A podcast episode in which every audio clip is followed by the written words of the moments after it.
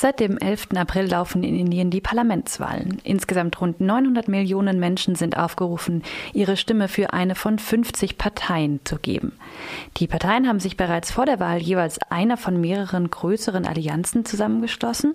Nur so können sie sich trotz der großen regionalen Unterschiede die Chance auf Einfluss und eventuell sogar eine Regierungsbeteiligung sichern.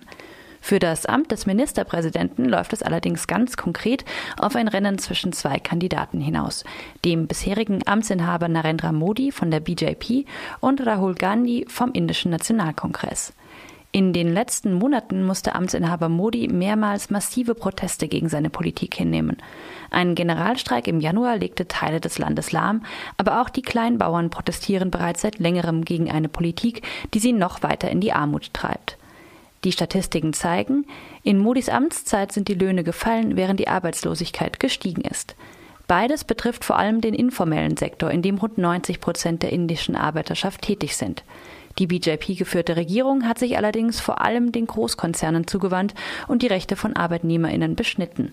Unter dem Slogan Make in India will die Regierung vor allem den nationalen industriellen Sektor stärken, dies allerdings häufig zu Lasten der Angestellten.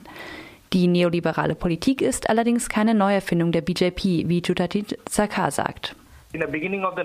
Anfang der 1990er Jahre hat die damalige kongressgeführte Regierung beschlossen, Indien der freien Marktwirtschaft zu öffnen, das Land wettbewerbsfähig zu machen und all diese Dinge. Und seitdem haben alle nachfolgenden Regierungen eine neoliberale Politik verfolgt. Damit einher geht ein enormer Machtzuwachs und riesige Steuernachlässe für große multinationale Konzerne und eben auch der Zugang zu natürlichen Ressourcen. Sakar ist derzeit Doktorand an der Universität Heidelberg im Exzellenzcluster Asien und Europa im globalen Kontext. Er sieht vor allem in der Ressourcenpolitik der Regierung ein großes Problem. What is different with the BJP is that Worin sich die BJP von den Kongressregierungen unterscheidet, ist, dass sie, wie soll ich sagen, schamlos vorgeht. Sie hat tatsächlich viele Gesetze geändert, die den privatwirtschaftlichen Abbau von Ressourcen kontrollieren und beschränken. Also Dinge wie die Frage, wie viel Land einzelne Unternehmen kaufen dürfen, welche Entschädigungen sie dafür an die zahlen müssen, die durch den Abbau vertrieben werden und so weiter protection for those who would be displaced from their places. Das vielleicht prägnanteste Beispiel für diese Tendenz ist eine Entscheidung des obersten Gerichtshofs vom Februar. Angeblich aus Gründen des Naturschutzes wird darin die Vertreibung von rund zwei Millionen Adivasi aus ihren Territorien beschlossen. Adivasi sind die tribale Bevölkerung Indiens, die eigentlich unter besonderem Schutz steht. Es gab nur wenige Proteste gegen diese Entscheidung und auch die Medien haben sich kaum dafür interessiert. Natürlich hat die BJP-Regierung nichts dagegen unternommen. Für Jutajit Sarkar äh, steht dieses Urteil stellvertretend für die Politik der BJP gegenüber der tribalen Bevölkerung des Landes. Bestimmte Gesetze verbieten es normalen Bürgerinnen und Bürgern, Land in überwiegend tribalem Gebiet, in Adivasi-Gebiet zu kaufen. Aber in einigen Fällen, zum Beispiel in dem BJP-regierten Bundesstaat Jharkhand, wurden diese Gesetze geändert. Dort haben nun Privatpersonen und multinationale Konzerne das Recht, solche Gebiete aufzukaufen. Das ist besorgniserregend, denn diese Gesetze legalisieren damit Vetternwirtschaft crony capitalism. Damit, so Sakar, zeigt die BJP-Regierung eine ganz ähnliche Tendenz gegenüber den Adivasi wie bereits vorherige Regierungen. Mehrere Regierungen haben es versäumt, die Lebensbedingungen der Adivasi wirklich zu verbessern. Es geht in der Regel nur darum, sie in das moderne Indien in Einführungszeichen einzubinden. Das heißt, sie in den kapitalistischen Mainstream einzuspeisen. Von der neoliberalen Politik der letzten Jahrzehnte haben Teile der Bevölkerung sehr wohl profitiert. Der kleinen, aber wachsenden Mittelschicht hat auch die Modi-Regierung weiter den Rücken gestärkt. Allerdings bleiben die Forderungen der traditionell diskriminierten Gruppen weiterhin nur eine Randnotiz. Von KritikerInnen wird beispielsweise immer wieder die Notwendigkeit einer grundlegenden Landreform angesprochen. Vor allem Kleinbauern und die landlose rurale Bevölkerung leiden unter niedrigen Preisen für ihre Produkte und der Abhängigkeit von den GrundbesitzerInnen. Diese Themen wurden von keiner der großen politischen Parteien aufgenommen. In Indien wurde Landreform nie wirklich ernsthaft angegangen, selbst in der Nehru-Ära direkt nach der Unabhängigkeit nicht.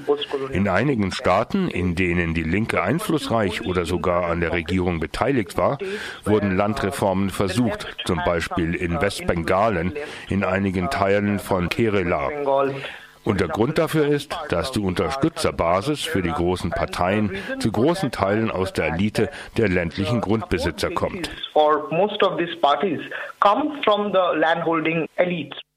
Dabei betreffen die Existenzprobleme der ländlichen Bevölkerung längst nicht nur die Kleinbauern.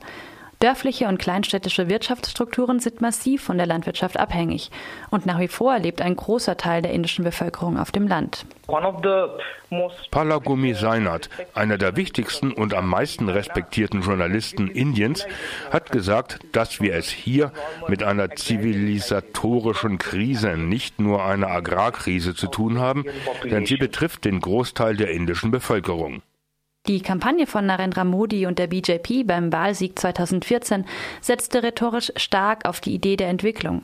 Modi wurde als ein Repräsentant des sogenannten kleinen Mannes präsentiert, kam er doch selbst aus eher einfachen Verhältnissen. Im derzeitigen Wahlkampf sind diese Themen allerdings kaum präsent. Die Krise mit dem Nachbarn Pakistan und die vereinzelten Gefechte stärken, so wie es momentan aussieht, Modi den nationalistischen Rücken. Der Kongress konnte diese Dynamik bisher nicht aushebeln. Die Kongresspartei hat einige dieser Themen aufgegriffen, aber sie hat massive Glaubwürdigkeitsprobleme, weil die neoliberale Agenda unter ihrer Regierung überhaupt erst eingeführt wurde. Obwohl es in einigen kongressgeführten Staaten mittlerweile Steuererleichterungen für Landwirte gab. Aber das lässt sich irgendwie nicht in eine politische Kampagne übersetzen, die der leeren, aber extrem populistischen Kampagne der BJP etwas entgegensetzen könnte of the BJP.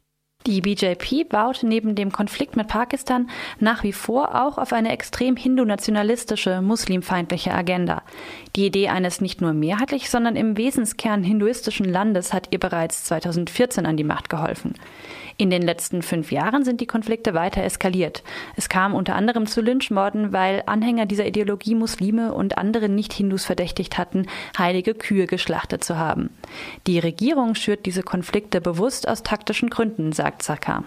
Die Opposition, vor allem der Kongress, versucht den Wählerinnen und Wählern zu vermitteln, dass die Kampagnen der BJP und der RSS spalterisch und polarisierend sind. Es geht in dieser Rhetorik immer nur um Hindus und Muslime, um gruppenbezogene Konflikte. Und das lenkt die Aufmerksamkeit weg von den alltäglichen Themen, den Themen, mit denen Menschen ganz real jeden Tag konfrontiert sind. Zumindest in dieser Hinsicht könnte man sich von der Kongresspartei Verbesserungen erhoffen, sagt Sakar. Auch wenn beispielsweise die Ausschreitungen gegen Sikhs nach dem Mord an Indira Gandhi sehr wohl auch auf das Konto des Kongress gehen. Das Motto Unity in Diversity, das für Indiens offizielle Politik lange bestimmend war, gehört zum Kern des Parteiimages. Sakar erinnert an die Wahlen 2003. Als 2003 die UPA geführte Regierung an die Macht kam, wurde der Welt ein Bild präsentiert. Ein Premierminister aus der Gruppe der Sikh, der vor einem muslimischen Präsidenten den Amtseid leistet. Neben beiden steht die damalige Vorsitzende der Kongresspartei, Sonia Gandhi, die italienischer Herkunft ist. Dieses Bild eines harmonischen Indien hat natürlich Risse, aber es steht zumindest theoretisch für ein Indien, dem trotz seiner enormen Diversität eine Idee von Einigkeit zugrunde liegt.